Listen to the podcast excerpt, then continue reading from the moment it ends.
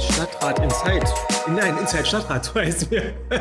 Ähm, ähm, ich bin Olaf Meister und ähm, bin äh, Fraktionsvorsitzender unserer Ratsfraktion und neben mir ist. Äh Hallo, hier ist äh, Mathilde Mehl. Ich bin ja äh, Stadträtin auch der Fraktion und äh, ja, wir werden jetzt mal ein bisschen erzählen, weil so die letzte Stadtratssitzung äh, jetzt in Oktober 23 so auf die Tagesordnung gab und was wir alles so äh, abgearbeitet haben, war auch wieder zwei lange Tage. Das ist wahr. Das war äh, wirklich dolle lang.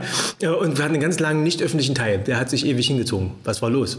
Genau, ähm, also ganz, genau. Wie der Name sagt, es ist nicht öffentlich, wir können die Details äh, oder dürfen die Details nicht erzählen, aber es ging äh, um das Klinikum Magdeburg ähm, um ihre äh, finanzielle Lage. Und ähm, genau mussten da so ein paar Entscheidungen treffen wie es quasi weitergeht, so kann man das sagen. Ja, normalerweise sind die nicht öffentlichen Sitzungen ja relativ kurz und weil wir da, also heute sind ja häufig nur so Dinge, wo irgendwelche Personalfragen entschieden werden oder Vergaben stattfinden, also eigentlich wenig politischer Kram und diesmal mit dem Klinikum war es natürlich äh, ernster.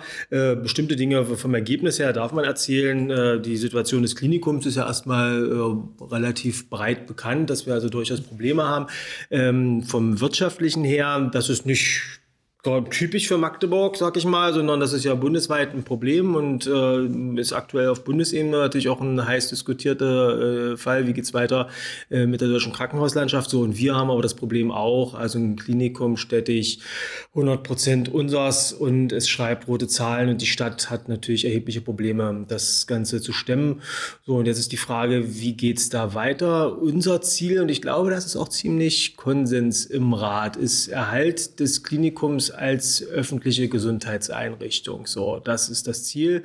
Und die Frage ist, wie kann man es regeln? Da gibt es äh, die Verwaltung jetzt mehrere Varianten vorgeschlagen, die im Rat auch ähm, ja, auf Zustimmung stießen. Also Verhandlungen mit dem Uniklinikum äh, über ein Zusammengehen oder Zusammenarbeit, Verhandlungen mit anderen äh, Kliniken, die es in Magdeburg gibt. Das ist eine andere Position. Also auch das kann man gucken. Äh, und wir haben äh, Geld freigegeben geben, also tatsächlich um das Klinikum einfach über die nächste Zeit zu bringen. Ich glaube, das sind so die zentralen Punkte. Genau. Und ähm, ja, deshalb war das lange Teil, aber wir hatten auch davor ein öffentlicher Teil, weil das Großteil äh, zum Glück ja auch für alle zugänglich ist. Und ähm, dort haben wir äh, zunächst eine aktuelle Debatte. Das ist nicht jedes Mal so. Also äh, aktuelle Debatten sind schon etwas Besonderes, weil eine Fraktion die beantragen muss und das geht ja quasi immer um besondere Sachen und wir hatten aber beantragt ähm, die Sicherheit von Schulwegen, weil natürlich das neue Schuljahr äh, losgegangen ist. Äh, da auch zwar mit ein paar Verbesserungen, aber auch mit äh, weiteren Punkten, die das, äh, die bisschen schwierig sind. Und ähm, ja, tatsächlich ist es so, dass wir ähm, so die Sicherheit von Schulwegen schon seit langem versuchen voranzubringen und da so ein bisschen an die Verwaltung äh, scheitert. Und deshalb haben wir ja natürlich diese Debatte dann beantragt, um dann nochmal ein bisschen zu erinnern, das Thema nicht zu vergessen. Ähm, genau, es ja, es ist ein emotional äh, debattiertes Thema. Also viele Eltern äh, sind äh, in den entsprechenden Gremien äh, dabei und drücken. Wir hatten einen, es gab einen Antrag zum Schulwegsicherungskonzept äh, schon aus dem Februar, meine ich, März. Äh, so und seitdem von der Verwaltung nichts vorgelegt. Hm, das ist nicht schön, so ja. Und von unserer Fraktion insbesondere Mirko Starge hat sich da verdient gemacht und hat also die Initiative ergriffen. Wir machen auch eine aktuelle Debatte. die haben wir jetzt gemeinsam mit der Linken eingebracht, wurde diskutiert äh, wenn ihr da draußen an den Empfängern äh, euch dafür interessiert, Mirko wird nächsten Monat äh, den Podcast machen und wird da sicherlich intensiv auch auf diese Frage eingehen. Genau, aber das war nicht unser einzige Verkehrsthema, war auch ja. wieder ziemlich viel, äh, viele äh, Themen dazu und ähm, ein äh, äh ja, Verkehrsthema, weil wieder Radwege und wie ähm, die so mehr sichtbar gemacht werden, ähm, um mehr halt auch Sicherheit äh, für die Radfahrende zu schaffen. Und äh, da gab es einen Antrag für mehr Piktogramme und mehr äh, auch rote äh, Radwege. Und äh, ja, am Ende stieß das darauf sehr äh, äh, wohlwollend und, und ähm, der hat sich das ganz klar positioniert eigentlich. Ja, der Rat war weitgehend einig. Der Antrag ja auch schön, wenn äh, der kam, von der CDU-Fraktion, muss man, kann man ja sagen an der Stelle. Äh, sehr schön, wenn auch die Kollegen äh, aus diesem politischen Sektor sich äh, für solche Sachen einsetzen. Ist immer sehr angenehm, äh, dass man da nicht so alleine steht und äh, kämpft, sondern haben sie haben sie schön gemacht. und tatsächlich in der Verwaltung ist immer so diese Frage, ja, das ist rot und och, der Denkmalschutz und so, das war früher gar nicht rot, wo wir sehr klar sind und sagen, sagen, nee, das, die Radwege sollen rot sein, soll klar erkennbar sein, hier ist ein Radweg, das hat äh, eben Gründe ähm, der, der, der Sicherheit. Da gab es einen sehr interessanten Antrag des, äh, des fachlich zuständigen Ausschusses, SDBV nennen wir den hier, das heißt Städtebau äh, und Verkehr, ähm, glaube ich, ausgesprochen, der nur aus einem Satz besteht, also aus zwei Sätzen besteht, ich lese mal den zentralen vor, es entsteht dadurch keine visuelle Beeinträchtigung der Stadtgestaltung, so, also durch diese roten Radwege, das war so ist die Auslegung, die der Stadtrat jetzt getroffen hat. Ich hoffe, die Verwaltung verinnerlicht es.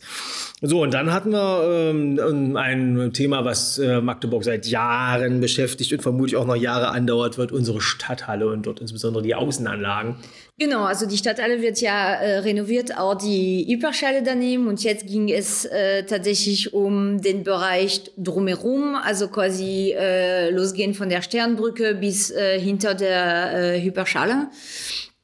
Und das war eine ziemlich ähm, ja, hitzige Debatte nicht, aber doch intensive Debatte tatsächlich, ähm, weil die Vorlage der Verwaltung schon ein bisschen Fragen äh, aufwirft.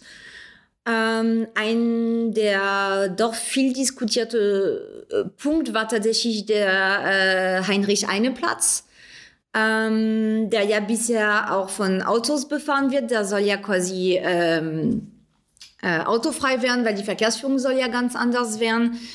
Aber die Verwaltung kam mit der Idee, ja, äh, historisch gesehen, da war Pflaster und da muss wieder Pflaster drauf.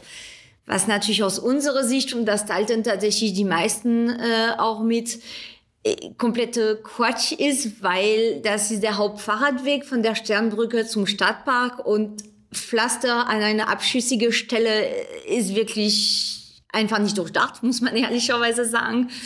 Und vor allem diese historische Dimension, die da die, die Stadtverwaltung hervorbrachte, stimmt eigentlich nicht so ganz, weil im Grunde genommen, als 1927 das gebaut wurde, war es tatsächlich Pflaster. Und dann schon drei Jahre später haben sie bemerkt, hm, das ist vielleicht nicht die beste Idee an der Stelle. Und es wurde asphaltiert. Das heißt, im Grunde genommen äh, war es immer asphaltiert und ähm, das war so ein der Punkte.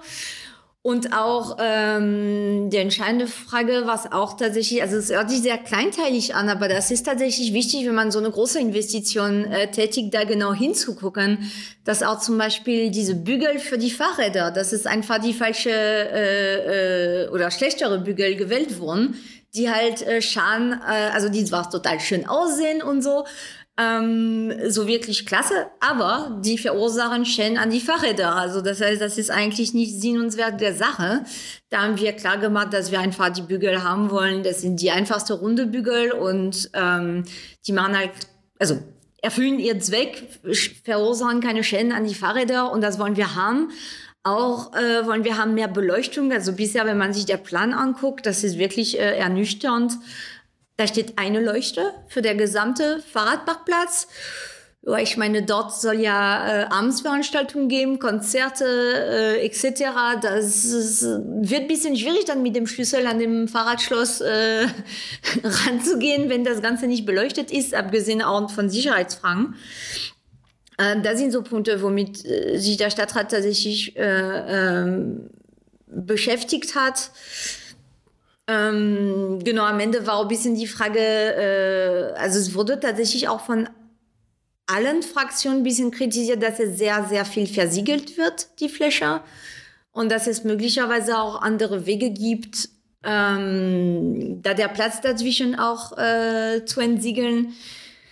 Ähm, ja, muss mal gucken, wie die weitere äh, Planung geht, äh, auch im Blick auf die Promenade, wo es noch nicht so ganz klar was bedeutet das für den Busverkehr, weil an der Stelle der Straße soll eine Promenade anstehen, wo eigentlich gar keine Autos mehr langfahren.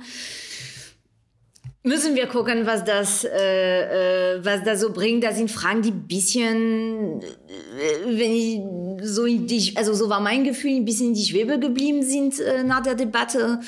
Ähm, aber tatsächlich die kleinig, also die, vermeintlich kleinere Sachen äh, sind alle dann quasi vom Rat äh, gewählt worden, da muss die Stadt jetzt quasi liefern.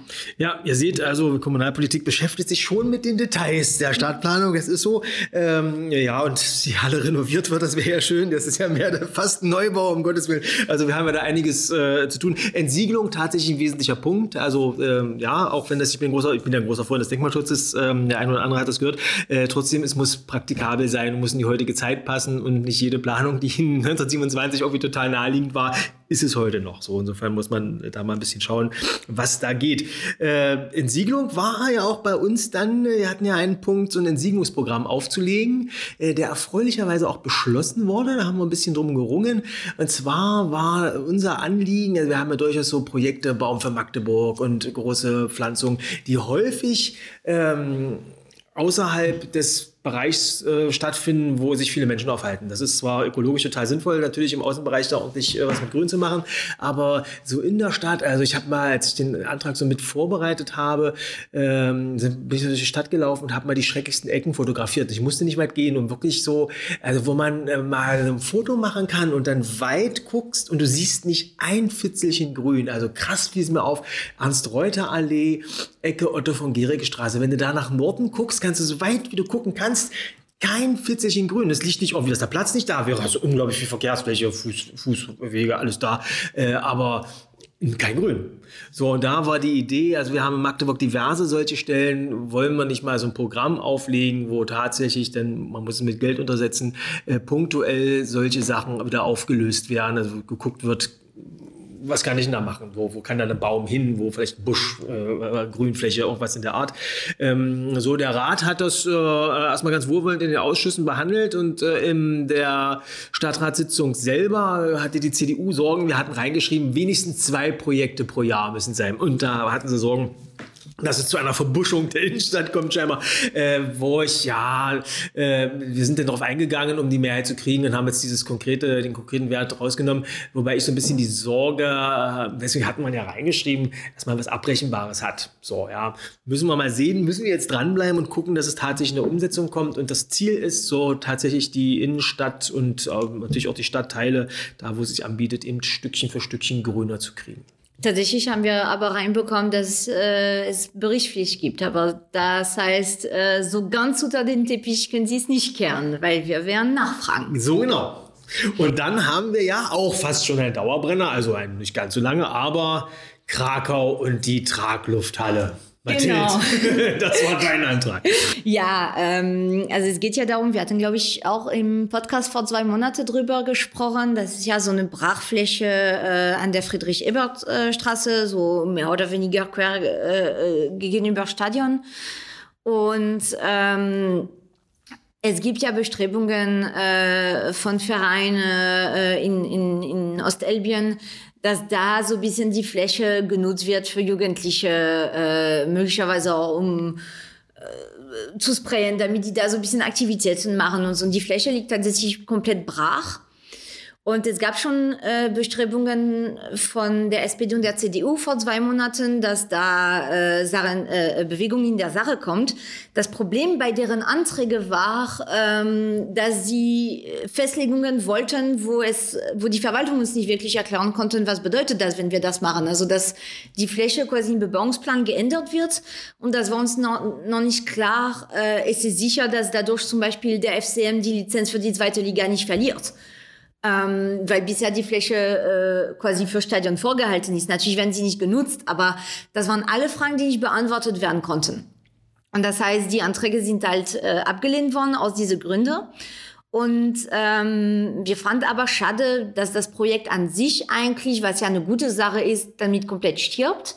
Also haben wir eine andere Lösung äh, gesucht und gefunden, indem wir gesagt haben, naja, dann lass uns doch die Fläche zwischenzeitlich nutzen. Also eine begrenzte Zeit von Anfang an begrenzt.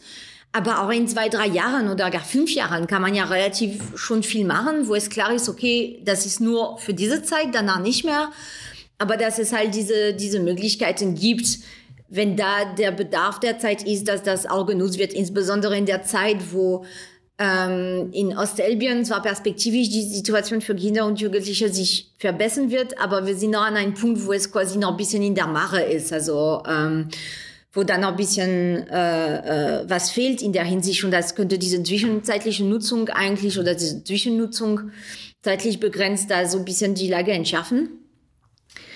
Und ähm, tatsächlich muss man leider feststellen, der Antrag wurde abgelehnt äh, von den anderen Fraktionen, was ich sehr bedauerlich finde mit ehrlich gesagt Gründe, die ich auch nicht wirklich nachfolge, also nachvollziehen konnte. So ähm, teilweise finanzielle Aspekt, wo es eigentlich gar nicht darum geht, dass drauf ein sp fertiger Spielplatz kommt, sondern es geht ja nur darum, okay, met so ein bisschen äh, äh, die Fläche und dann können die da machen, was die wollen, ist eigentlich Ziel der Sache und ähm, darum mit anderen Sachen, ich finde sehr, also ich bedauere sehr, dass es nicht, äh, äh, dass es keine Mehrheit gefunden hat, weil das war die Chance, ein Projekt, der wirklich aus der Bürgerschaft kommt, da durchzuziehen.